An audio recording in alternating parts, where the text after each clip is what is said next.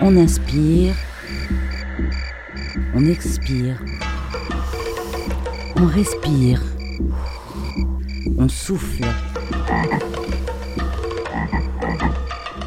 Carbone zéro, Une émission pour semer des idées planter des projets, récolter des solutions.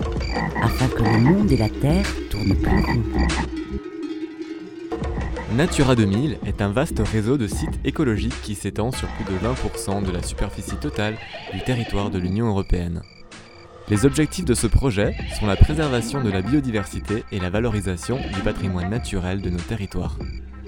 Fabien, responsable du programme Natura 2000 au sein du parc des Ballons des Vosges, nous emmène sur le terrain pour nous expliquer concrètement en quoi consiste son travail. Fabien, bonjour. Bonjour. On est où là? Là, on est à Münster, devant la maison du parc. C'est quoi comme parc? C'est un parc naturel régional. On y met des enfants? Euh, on y met des enfants, on y met des habitants, des agriculteurs, des chasseurs, des forestiers, euh, des naturalistes. euh, on y met plein de gens et on essaye que tout le monde travaille bien ensemble. Alors ta fonction au sein du parc?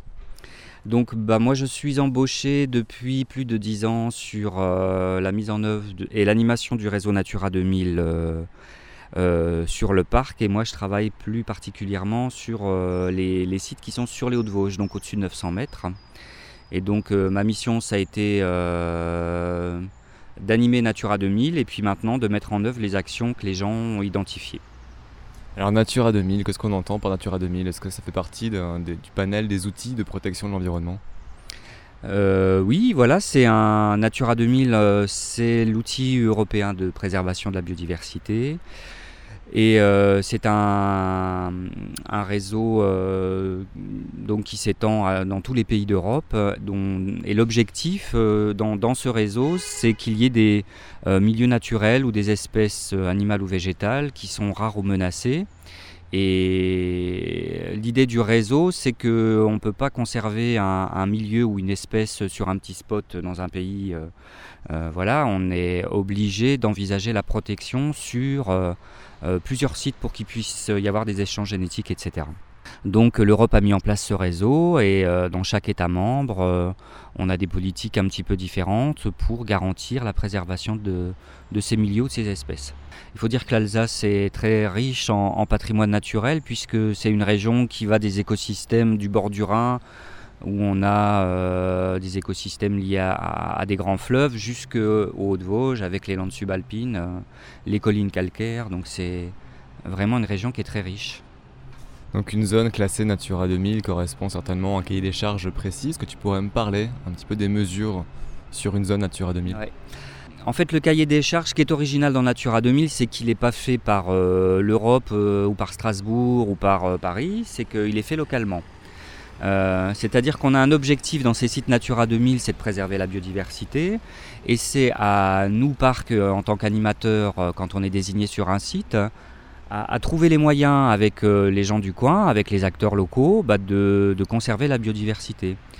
Et c'est vraiment une construction avec tous les, gens pour dire bon bah voilà, il y a un enjeu, on doit préserver les chaumes, on doit préserver les forêts, on doit préserver du tétra. bah comment on fait?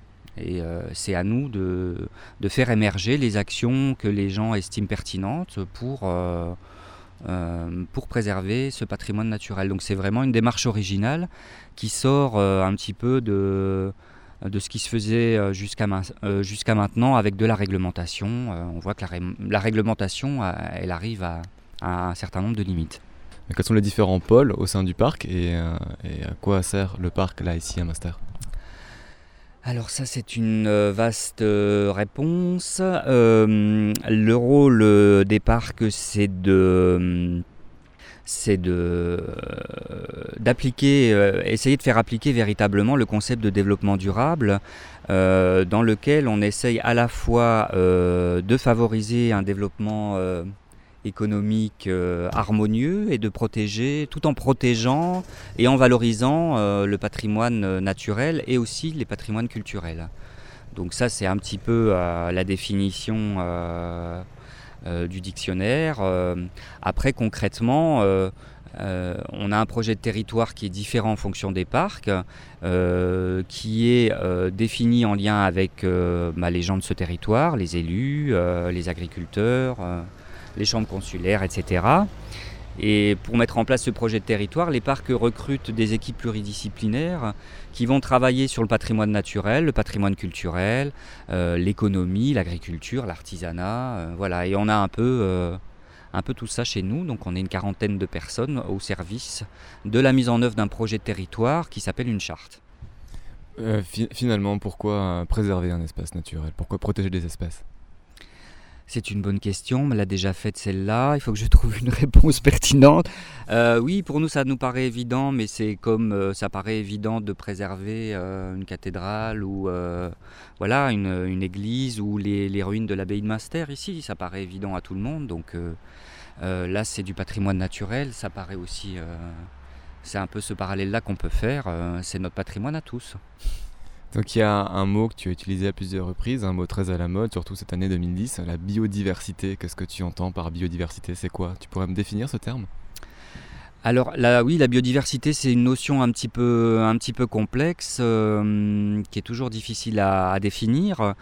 Euh, la biodiversité, elle représente euh, la diversité du patrimoine naturel euh, qu'on peut avoir sur un territoire, aussi bien au niveau des milieux naturels que des espèces animales, végétales. voilà, donc pour mesurer les niveaux de biodiversité, il y a un certain nombre d'indicateurs. par exemple, dans une prairie, par exemple sur ce gazon-là, est-ce qu'il y a de la biodiversité On va pouvoir compter le nombre d'espèces.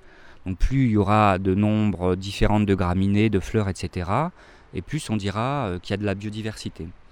Donc suivant la gestion qu'on peut mettre en œuvre par exemple sur une prairie, on va avoir euh, bah, des prairies qui ont 20 espèces, euh, quand il y a beaucoup de fumier, beaucoup de lisier, des fauches très précoces, etc. Et puis dans des systèmes beaucoup plus extensifs, on, on, aura jusqu'à 40, 50 espèces différentes et on dira que ces prairies ont plus de biodiversité.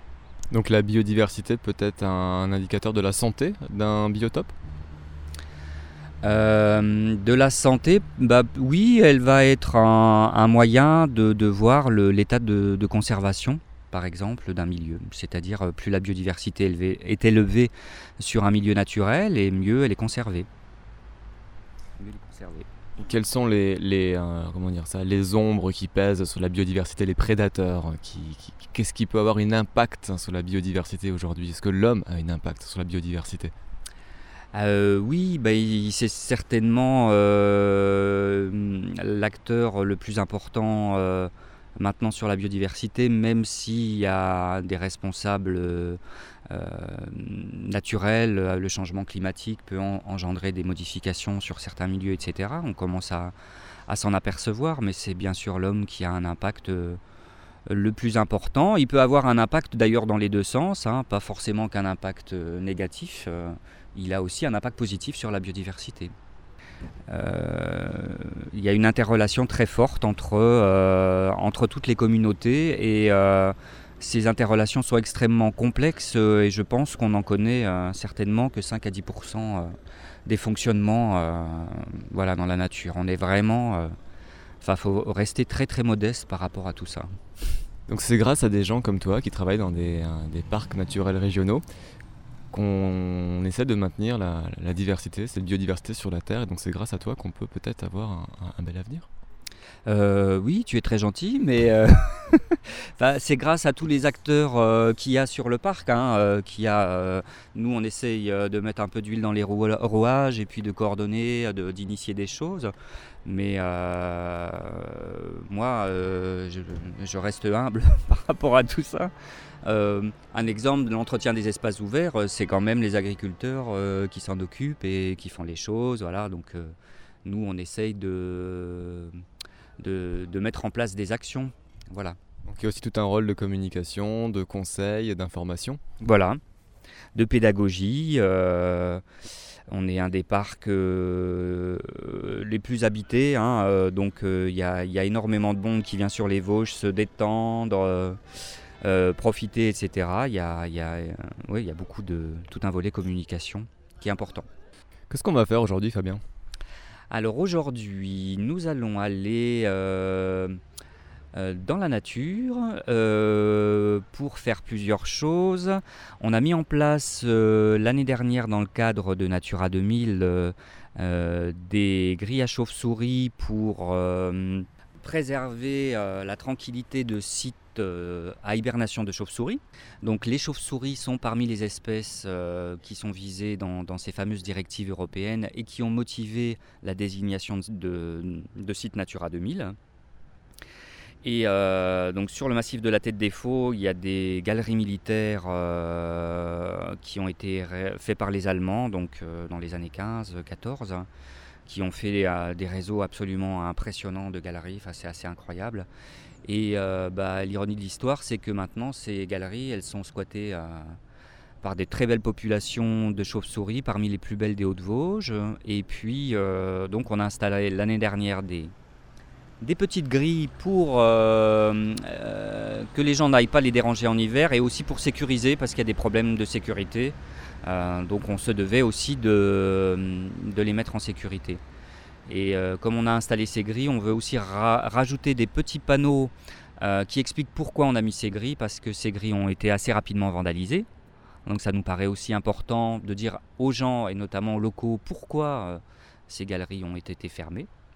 Donc on le dit, hein, raison de sécurité et pour l'hibernation des chauves-souris, parce que les chauves-souris en hiver, vous les dérangez une fois, deux fois, et la troisième fois, euh, elles crèvent, quoi, hein, puisque n'ont pas d'énergie pour euh, les déplacements et pour euh, la fuite. Elles ont juste de l'énergie pour lutter contre le froid. Hein. c'est comme beaucoup de bestioles en hiver, le tétra, etc. C'est le même principe. Voilà, donc on va faire un repérage des lieux, on va aussi voir où est-ce qu'on peut rajouter des, panneaux sur le patrimoine militaire puisqu'à la demande des élus, dans le cadre de Natura 2000 aussi, on a mis quelques petits panneaux qui expliquent ce qu'on voit depuis les sentiers balisés du club vosgien. Donc il y en a deux ou trois à compléter. Et on va aussi nettoyer des panneaux euh, qu'on avait mis en place puisqu'on est sur un site protégé. Les panneaux sont un peu dégradés, donc on va les nettoyer. Donc tous les panneaux qu'on voit sur le massif des Vosges, labellisés Parc des Ballons des Vosges, c'est toi qui les, qui, les, qui les crée, qui les met en forme, qui les place, qui les... Absolument, tout, tout ça c'est moi. non, non, non, non, non, il y a beaucoup d'acteurs différents. Nous, ce qu'on essaye de faire, c'est de coordonner un peu euh, la signalétique, euh, euh, les messages, etc. Notamment avec les réserves naturelles, on essaye d'avoir une signalétique commune. On essaye d'être complémentaire entre d'autres acteurs comme les conservatoires régionaux d'espaces naturels ou l'Office national des forêts. Non, non, il y, a beaucoup d'acteurs qui, font des panneaux. Euh, il faut éviter d'avoir une prolifération de panneaux parce que c'est vrai que des fois, euh, à force de mettre des panneaux, on peut dénaturer les sites, donc il faut être vigilant là-dessus. Mais il y, a plein d'acteurs qui mettent des panneaux. Zut, il n'y a pas que toi. Non, il n'y a pas que moi, bien sûr. voilà, donc les panneaux que tu vois là, on les a installés euh, pour donner une information de base aux, promeneurs, aux randonneurs. Euh, sur euh, le patrimoine militaire qu'ils croisent. Hein. Donc on a uniquement indiqué les édifices qui sont au bord des sentiers puisqu'on est dans un site protégé, euh, on n'a pas le droit de quitter les sentiers euh, balisés. Hein. Et Dieu sait s'il y a euh, pas mal de vestiges un petit peu partout, mais au moins sur ce qu'ils voient au bord des sentiers, ils ont une information de base. Donc par exemple là, bah, c'est les vestiges de l'ancien fort français du sommet de la tête des faux. Voilà. Donc comme ça, on, sait à peu près, on comprend un peu ce qu'on voit. Là, sur le panneau que tu tiens, tu as différents euh, symboles. Là, c'est quoi celui-là? Qu'est-ce que ça représente? Ben, En fait, euh, il y a l'information de base en français et en allemand, puisque c'est souvent des vestiges allemands hein, qu'on voit ici. Hein. Les Allemands, ils ont fait des trucs solides pendant la Première Guerre, pas comme nous. Euh, et, donc il y a cette information. On rappelle aussi qu'on est dans un espace protégé, hein, puisque le massif de la Tête des Faux bénéficie d'un arrêté préfectoral de protection de biotope, donc qui est un arrêté du préfet qui a été pris en 99 et euh, donc cet arrêté euh, bah, réglemente un certain nombre d'activités. Donc euh, normalement on ne peut pas sortir des sentiers hein, pour pas déranger la faune, puisqu'ici on a une faune quand même assez sensible. On ne cueille pas de plantes, on ne fait pas de feu, on ne va pas faire de moto partout, et on ne fait pas de fouilles. Mmh. Voilà, donc on le rappelle sur les, sur, les panneaux. On voit un autre panneau là-bas? Alors oui, c'est une forêt de panneaux. Hein. Euh, il faut qu'on fasse attention à ces panneaux. Mais donc le panneau là, c'était aussi un souhait des élus euh, ici localement à la Poutroie euh, de faire un panneau pédagogique qui explique un petit peu ce qu'on voit. Voilà. Donc on a travaillé avec le CPIE, donc le Centre permanent d'initiation à l'environnement, qui a fait une animation avec les élèves, l'école de la Poutroie, l'école de Madame Poisson, Hein, avec les étudiants, euh, avec les élèves de, l'année précédente. Et euh, la contribution de ce travail avec les élèves et euh, les travaux du CPIE ont permis de faire ce petit panneau qui présente le site, qu'est-ce qu'il y a comme plante. Il y a un espèce de petit quiz aussi, voilà, pour que les gens participent un peu, notamment avec leurs enfants. Et ça marche, on voit deux randonneurs qui s'arrêtent devant le panneau, là, qui sont en train de lire le panneau. On va aller demander à la dame si, si ça lui plaît ce panneau. Mais je vais aller le faire, je vais lui demander à la dame. Bonjour. Bonjour. Vous venez d'où? De Giromanie, de Grenoble en fait. Voilà. Mais là pour euh, le GR5, on est parti de Giromanie et puis euh, ça fait la, c'est notre sixième journée. Donc on a fait euh, étape, la dernière étape au col du Calvaire et puis on va à Aubure. C'est vrai que c'est agréable d'avoir des explications comme ça, ça renforce l'intérêt, c'est sûr. Vous prenez le temps de lire les panneaux quand vous passez à côté On lit tout, On lit tout, c'est l'occasion de faire des pauses. On a, visité tout. on a vu toutes les, tous les restes de la Grande Guerre. Donc euh, le front, euh, c'est assez intéressant. Hein. Voilà, donc ça c'est la gare euh, d'arrivée du téléphérique allemand donc qui reliait le, donc, à la Première Guerre mondiale, hein, le, village de la Poutroie, jusqu'à ce site. Et donc, ce, en fait, c'était un, petit téléphérique oui, donc aérien qui amenait les ravitaillements, les armes, etc., qui redescendait les blessés. Et à cette gare, le matériel était déchargé et mis dans des petits wagonnets, donc des funiculaires dont on voit encore les traces. Il y a les petits rails. Et quand on monte au-dessus, on voit encore euh, deux, petits fossés, et c'était les deux petits wagons. tous ces vestiges sont quand même relativement bien conservés. Alors toujours le petit panneau hein, qui explique euh, où on est et, euh, la grande guerre sur le massif de la tête des faux. Ancienne gare d'arrivée du téléphérique. Donc là on est à 1100 mètres, c'est ça? Donc ça partait de 400 mètres, ça arrivait à 1100 mètres.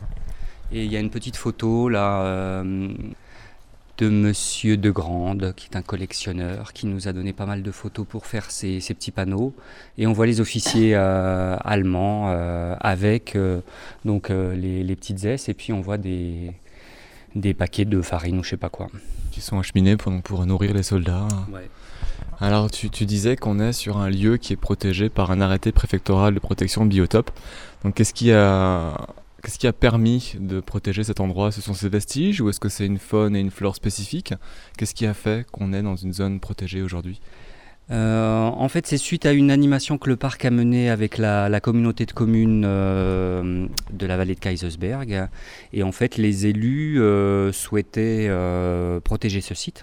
Et donc, nous, on les accompagnait au niveau du parc pour essayer de déterminer un outil qui était pertinent et qui correspondait aux souhaits des élus et aux enjeux de préservation du site. Et effectivement, les, les enjeux, euh, bah, il y a des enjeux à la fois faune-flore, hein, évidemment, mais il y a pas mal euh, d'espèces et de milieux remarquables ici. Et puis, euh, préserver également le patrimoine militaire, hein.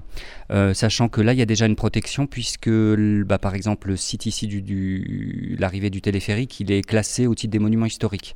Donc ce patrimoine est déjà en partie euh, protégé. Donc l'APB, donc l'arrêté préfectoral, visait surtout la préservation du patrimoine naturel. Non, puis c'est vrai qu'il y avait pas les, randonneurs qui se baladaient ici, ils arrivaient là. Euh, Qu'est-ce qui se passe quoi? Qu'est-ce que c'est que ce truc quoi? Maintenant ils savent? Allez yo, on va encore un peu au-dessus, toujours plus loin dans la forêt. Toujours plus haut, toujours plus loin. Avec le parc des ballons. Vous n'avez pas le droit de quitter les sentiers. C'est plus pour, euh, pour la sécurité des gens. Et euh, parce qu'il y a pas mal de, d'endroits dangereux. Et puis c'est pour préserver le milieu naturel aussi.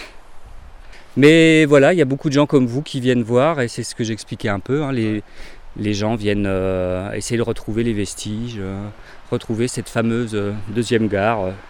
Ici, je suis venu une fois, mais j'en connais un peu partout dans les Vosges, ouais. entre autres de tout quoi. Aussi bien des, souterrains comme par ici, là, hein, la Roche du Corbeau. Euh, euh, voilà, des, abris, des tranchées comme là, vous avez des, vestiges. Euh. Et il reste encore, je sais pas, des casques. Hein, des, casques Ouais, ou des. Bah, il y a des gens qui fouillent, mais c'est pas mon cas. Ok. Hein Il y a des fouilleurs, ils, ont une, ils ont une poêle à frire. Hein Moi, je fais de la photo, euh, voilà. Euh. Ah, c'est un peu le problème sur des sites comme ici où on essaye de.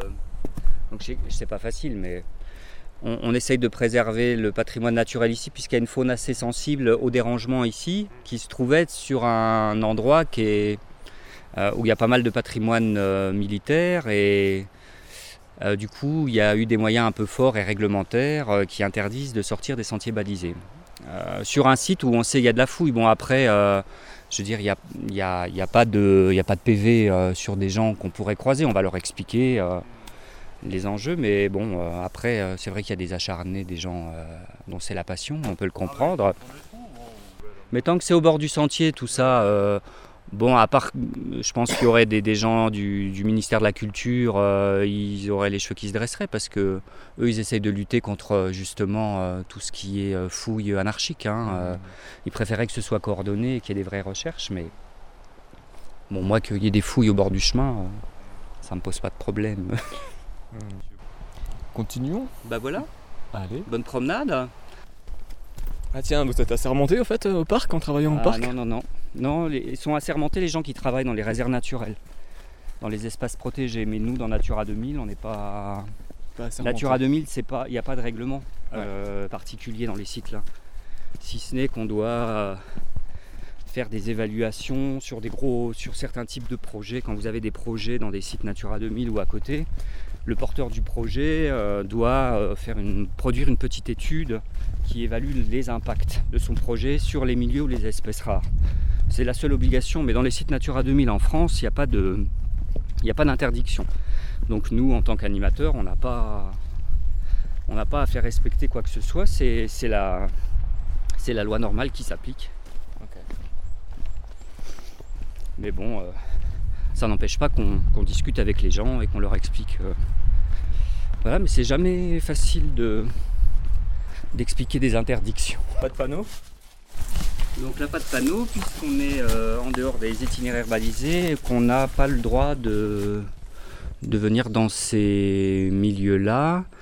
Euh, notamment pour ne pas déranger la faune sauvage, hein, puisqu'il y a plusieurs espèces patrimoniales qui sont ici, qui sont sensibles au dérangement.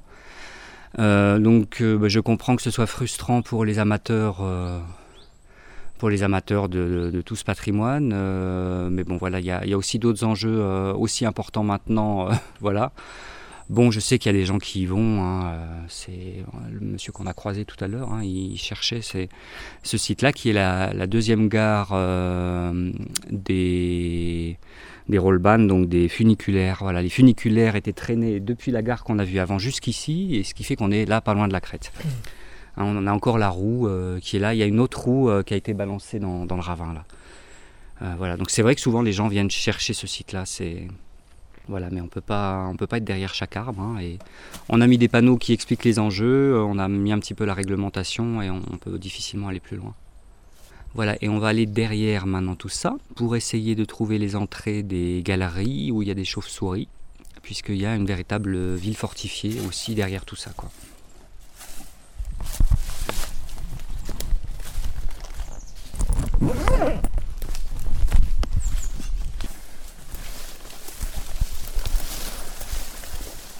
Faut pas être claustrophobe, On va, on, va, hein. on, va, on va ramper là-dedans là. Ouais. Ah ok. Et les chauves-souris euh, viennent donc ici pour hiberner. Et là, tu avais mis des grilles en place, tu disais, c'est ça? Pour Voilà, donc on a mis bah, pour mettre en sécurité le site parce qu'il y a des éboulements à l'intérieur. Ouais. Donc par rapport à la responsabilité du propriétaire, euh, donc, euh, qui est engagé, quoi. S'il y a un accident, c'est le propriétaire.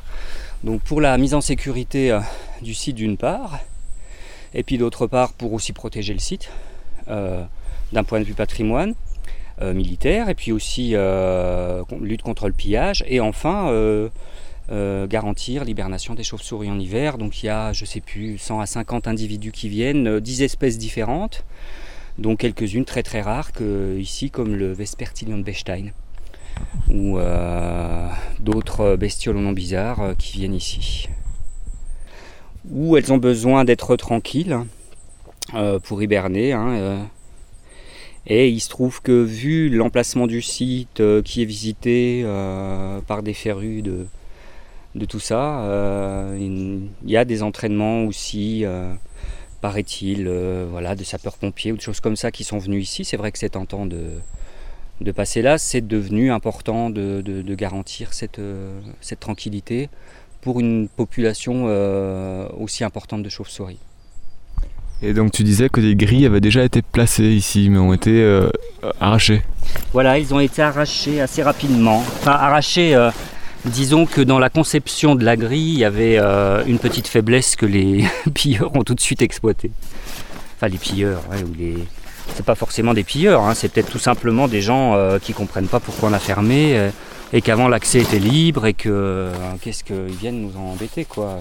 Voilà. Donc ça a été... Euh, bon, elles n'ont pas toutes été euh, forcées, hein, mais une partie. Voilà, mais du coup, à partir du moment où une entrée est, cassée, ils peuvent rentrer partout. Et, et, là, on est en train de les... Elles vont être euh, réparées, là. Et on va mettre des petits panneaux avec Christian bientôt, n'est-ce pas Qui explique pourquoi... pourquoi on ferme. Mmh. On, va ramper ou on pourra se mettre un peu debout après? On rampe le premier mètre et après on est debout. Voilà, je vous éclaire. Oh, Donc nous constatons que cette grille est encore... Euh, ah ouais Mais tu as les clés. Ah non, elle est fermée. Tu vois le cadenas sauter là. Ah ouais. C'est fermé, le cadenas n'est plus là, voilà. Bon, parce que dans les autres, ils ont scié... Euh, parce que tout ça, c'est rempli de béton. Donc normalement, c'est inviolable. Mais la faille, c'est ici. Voilà. Donc par contre, pour se glisser, il faut avoir fait un petit peu de gymnastique.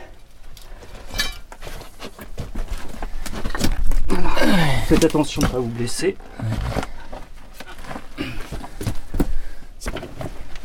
Voilà, c'est bon. C'est impressionnant. Ah, oh là là, c'est impressionnant. Elles sont donc là en hiver hein, uniquement. Ouais. Et tu vois par contre par terre tout ce qui est cassé, les pieds. Ouais. Euh, c'est quand même un site dangereux. Voilà. Ah, merde. regarde là le caillou qui en branle. Euh, voilà, c'est aussi des sites qui nécessitent une mise en sécurité. Bon, alors est-ce qu'il y a des gens qui savent qu'on est là? Si jamais ça s'effondre derrière nous, est-ce qu'on nous récupère ou est-ce qu'on va, on va devoir se manger entre nous pour survivre? Donc là, il y avait un escalier, donc c'est un, réseau souterrain immense qui est à moitié éboulé. Hein. Mmh. Euh, C'était creusé ça? Comment ils ont fait ça? Bah, euh, alors là, faudrait demander. C'est quand même euh, assez incroyable qu'ils aient pu. Oui, puis on est dans du granit là. On n'est pas. il y avait du bois partout. Sur Christian, il y a des manches. Bah, idéal, en fait, on pensait le mettre un peu comme ça, tu vois là. Ah, ou à la rigueur, sur un poteau, regarde par terre, euh, Christian, comment Ah, carrément. Face à la grille. Regarde, parce que là, on peut, on peut bêcher.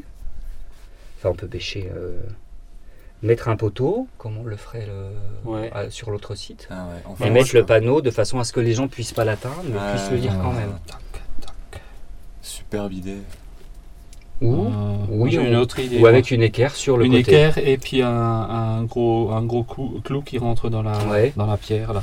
Parce que là, on a des failles un peu partout. Là, on a des failles et ça va pas s'écouler.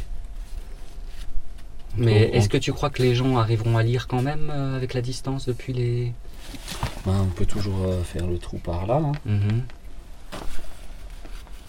Une équerre, enfin la fixation, et puis euh, un fer plat et avec le panneau dessus. On inspire, on expire, on respire, on souffle. Carbone zéro Une émission pour semer des idées, planter des projets, récolter des solutions, afin que le monde et la Terre.